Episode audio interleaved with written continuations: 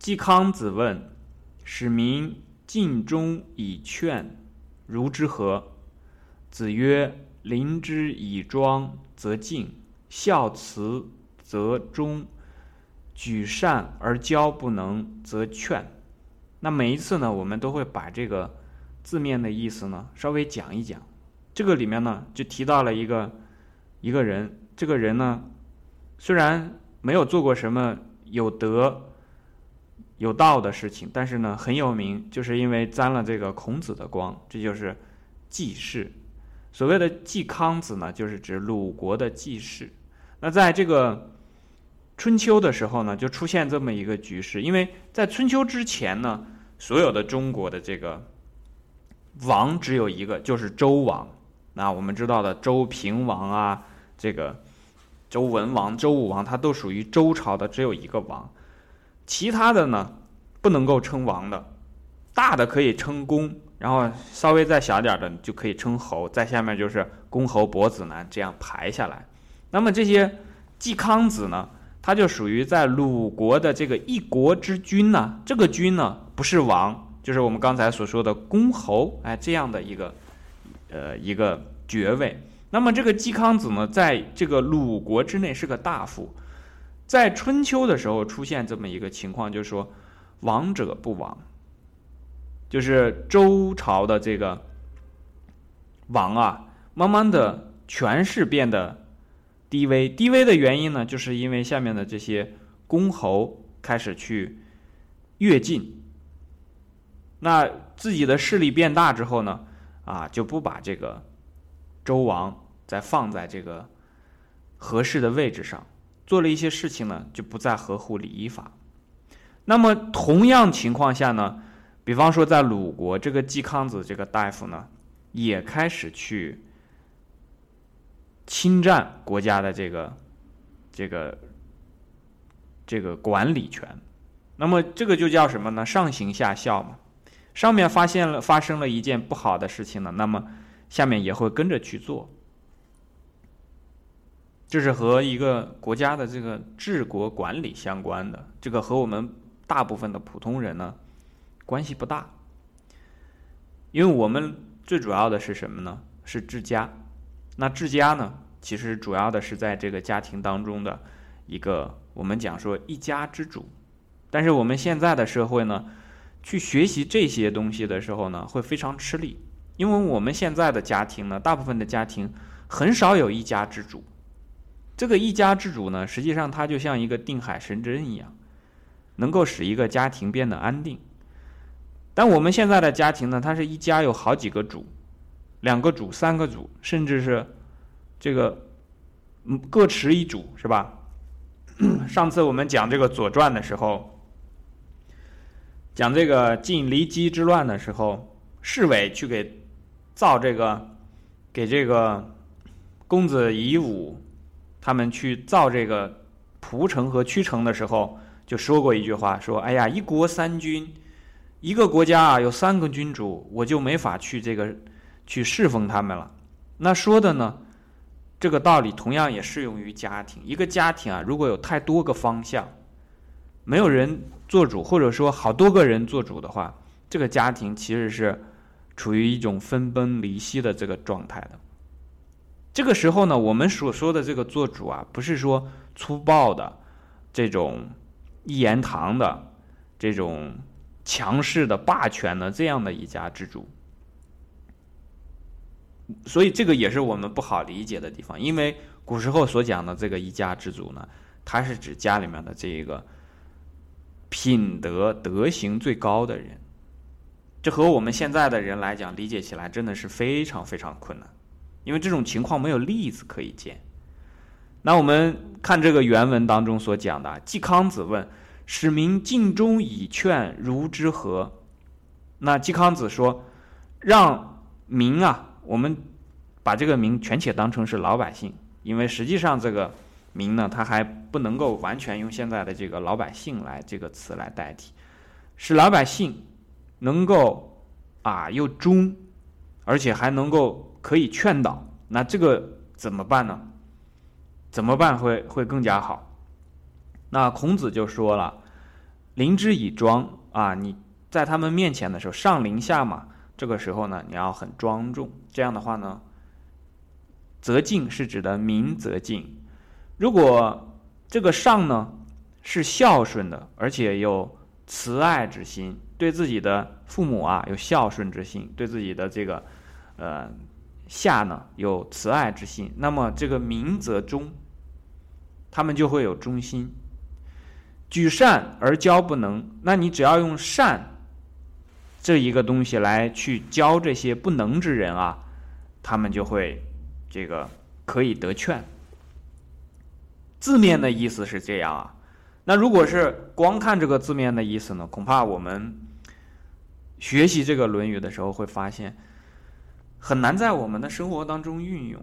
我知道了这个字面的意思啊，知道有季康子这么个人，然后他说过这么个话，孔子又是这样来回答的。那这样的话，我们学这个东西呢，会觉得非常的乏力，而且觉得这个字面的意思好像很苍白。那我们换个讲法来来给大家说一下，这个“使民尽忠以劝，如之何”这句话呢，如果是这样听呢，因为时代久远，我们可能找不到对应的例子，但是实际上呢。我们在日常生活当中啊，经常能听到别人这样讲，甚至呢自己也经常这样去说。那这个季康子，因为他是属于什么呢？他其实就是属于一个上。那这个民呢，其实就是属于一个下，有上下之分，对吧？好像我们人当中呢，有这个 你我之分，对吧？那比方说，我们经常听到一个这个父母在问啊，说。我怎么样能让我的孩子变得勤奋呢？啊，这个是不是大家非常熟悉，对不对？啊，父母经常讲说，我怎么能让我的孩子变得更聪明呢？啊，这样也听经常讲，因为这个时候呢，我们去类比一下的话，你就会发现，这个季康子啊，就好像是父母，那这个民呢，就好像是这个孩子，哎，他有一点这个上下的关系，在上下的这个角度来看，是具有可比性的。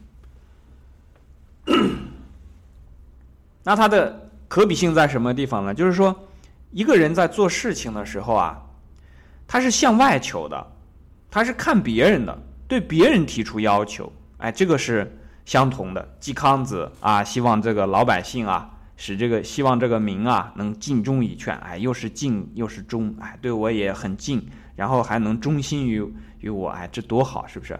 而且还容易劝导。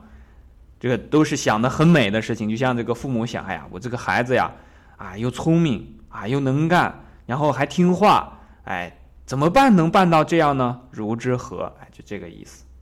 啊，有的时候呢，这个妻子说，哎呀，我老公啊，这个怎么样能上进一些呢？哎，怎么样能听我的话一些呢？如之何？哎，也是这个意思。啊，有的时候这个父母说，哎，这个我的。子女啊，怎么能孝顺一些呢？啊，怎么样能够让他明白这个这个孝顺父母是多么的重要呢？以后能对我尽忠以劝，哎，这个如之何？哎，也会这样问。老师呢也会讲说，哎，这个学生啊，他们这个不努力，怎么样能让他们努力呢？哎，这个而且还可以这个举一反三，触类旁通呢？哎，如之何？是吧？我们现在也会见到说。老百姓说：“哎，这个国家的这些领导啊，这些政府的官员啊，你们能不能这个办事效率高一些？你们这个能不能把这些城市建设啊漂亮一些？然后这个这个不好的事情不要让它发生，都让那些好事情尽快越多的发生起来吧。”哎，如之何也会这样讲。那么这个。地方所讲的这种问法呢，实际上就是都是在外求，对别人发出要求。那么孔子的回答嘛，我们就看了。孔子说“吾道一以贯之”，我们会发现整个的《论语》，你从头看到尾，你去看孔子所作所言。因为这个一个人啊，像孔子这样的人，他讲说：“哎，我这个人很幸运啊，如果我有一点滴的错误，别人立刻就找到，因为大家都看着他。”啊，古代还有孔子这样的人给给别人来做楷模啊，像我们现在这样的楷模很难找到。那所以呢，大家就每天只能抄抄。但古代的时候呢，只要看君子怎么做，对吧？哎，看孔子做的对还是不对，他是怎么说的？他只要有说的这个不合适的地方，立刻就有人回头就说啊，原来君子也会这个样子啊。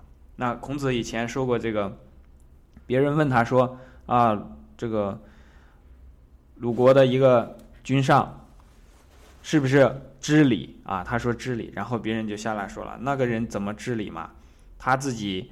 娶一个老婆，这个老婆呢，本来和他是都是姬姓的同姓，这个同姓在古时候是不能够这个，啊，应该是姓姬姓啊，说这个同姓不能够，呃，如果是如礼的话，不应该这样去结婚的。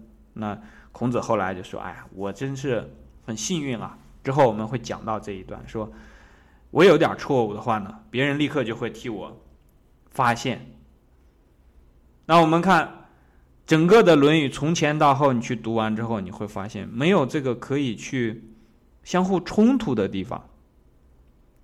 孔子讲说：“吾道一以贯之。”从头到尾，你看他说了多少话，做了多少事，从头到尾所讲的东西不会说有相互矛盾的时候。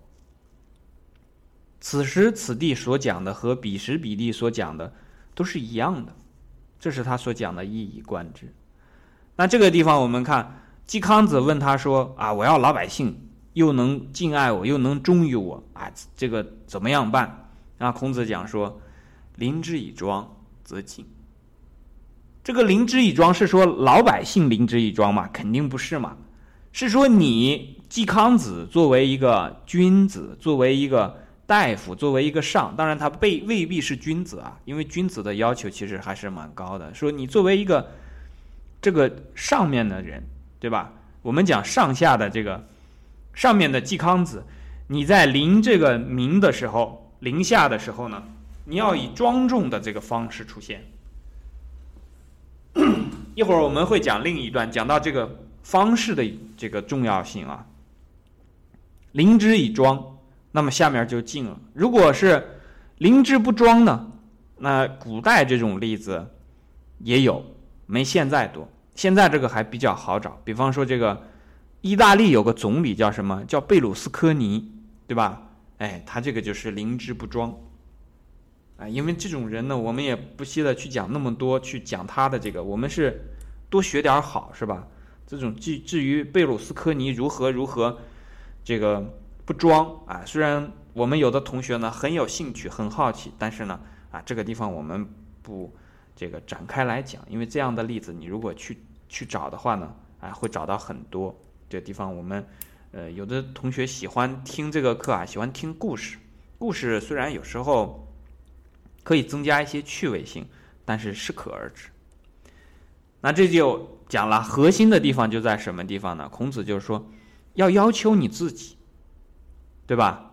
你如果做事情做到位的话，临之以庄，孝慈。这都是指的季康子，你问问题的这个人，你要向自己的这个内心去寻找解决的办法。你自己在处处事的时候，对吧？为人处事的时候，要临之以庄。那么下面的民呢，则静。因为这个里面还有一个话叫什么呢？说君子之道啊，像风；小人之道像草。那风过呢，草就掩。就草就会倒，风一吹到什么地方，怎么吹，这个草啊，它自己其实就是我们讲墙头草随风倒嘛，它只会跟着这个君子的这个 所给出的这个方向来进行一个一个取向。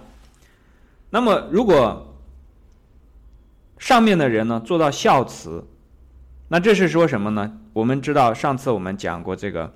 修齐治平，修身齐家治国平天下，是吧？孝慈是发生在什么地方的？是发生在齐家嘛？齐家怎么齐家？就是你要这个一家之主啊，品行在家里面最高的这个人啊，他要对上要孝，对下要慈。这个时候呢，在国家的这个治国的层面上啊，这个民就会忠。所以它是一个由小及大，由此及彼，由我及他的这么一个。过程，而不是反过来。如果反过来，这就麻烦了。我们现在见到的很多情况呢，是反过来。大家不要因为这种情况就感到很迷惑啊，因为这种情况呢是属于一些反例来的。这个反例不是没有作用，这个反例是来警醒我们的。你看到很多人他是由外及内，由他及我，先让别人去服务，然后我再去跟着他努力，到时候努力不努力也不知道，到时候再说。这种方式呢，看起来好像很普遍，好像很多人是这样在做的。你不要去跟随，因为很多人去做一件事，不是你也要去做的一个原因，对吧？很多人所做的事情对了，你才去做；即便有很多人去做，但是做的不对，你也不去做，对吧？因为到时候最后的结果一定会出现嘛，是不是？比方说，在一个家庭当中，大家都去要求别人，父母要求子女，子女要求父母，然后兄弟姐妹之间互相要求，都是把责任要求推给别人，然后自己呢随心所欲，想怎么样怎么样，孝慈。谈不上，临之以庄更不用说，也做不到。那这样的话，这个家庭肯定是处在一个很糟糕的状况嘛。大家如果想让自己的家庭变好呢，那你就非常简单，临之以庄。父母和在子女面前呢，那肯定要庄重一些。这个并不是说，并不是说故意做出那个样子啊。这个庄，或者是这个孝慈，都有一个前提，就是真诚。你这个人真的是这个样子的。你是打心眼儿里诚心实意的觉得这样做好，那所以这又涉及到另外一个问题，就是说我们现在的这个社会当中啊，这种情况也很难见到，因为我们经历过了这个之前的五四运动啊、文化大革命啊这种对文化的这种完全的这个这个这个刨根式的这种革命啊。他会有一些矫枉过正，那比方说，如果有一个人经常灵之以庄，那别的人就会说这个人真是怪人。他会有非常多的这个俏皮话啊，这种这种语言去给这些人扣上一些帽子，让这种灵之以庄不能够前行。那因为比方说，呃，像这个我们在这个。文化大革命的时候，有很多人上山下乡。那那个时候，在那个时代里，这个主流的是什么呢？是工人老大哥，是这个农民大伯，是他们来作为这个引领的。可是，可是这个工人和农民呢，肯定在言语上会有一些这个，比方说一些脏话也好，或者是一些不合适的话也好，因为他没有经过文士嘛。我们在《论语》当中有一句叫做“这个，呃”。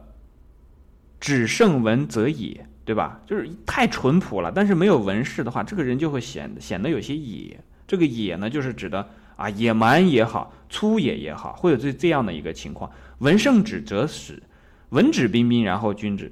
那如果要是说真正的君子呢，他是既有淳朴质朴的一面，也有文饰的一面，这两者都不能偏废的。那有的这个工人老大哥，或者是这个农民伯伯，他很很质朴。但是只剩文，所以这这个时候呢，就会出现一些粗野或者是野蛮的情况。那这种情况下呢，如果有的人在他们面前表现出了这个文饰呢，如果是社会的平均水准是以这个野来作为基准的话呢，那这个文呢，有时候就显得有些酸。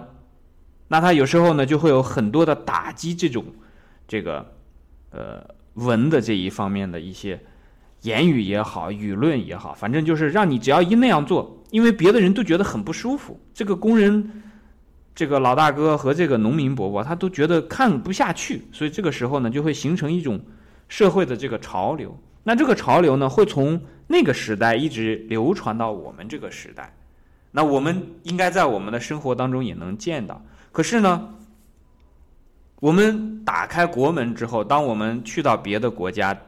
看到别的这个民族、别的这个肤色的人，他们的生活之后呢，发现，哎，他们原来是灵之以庄的。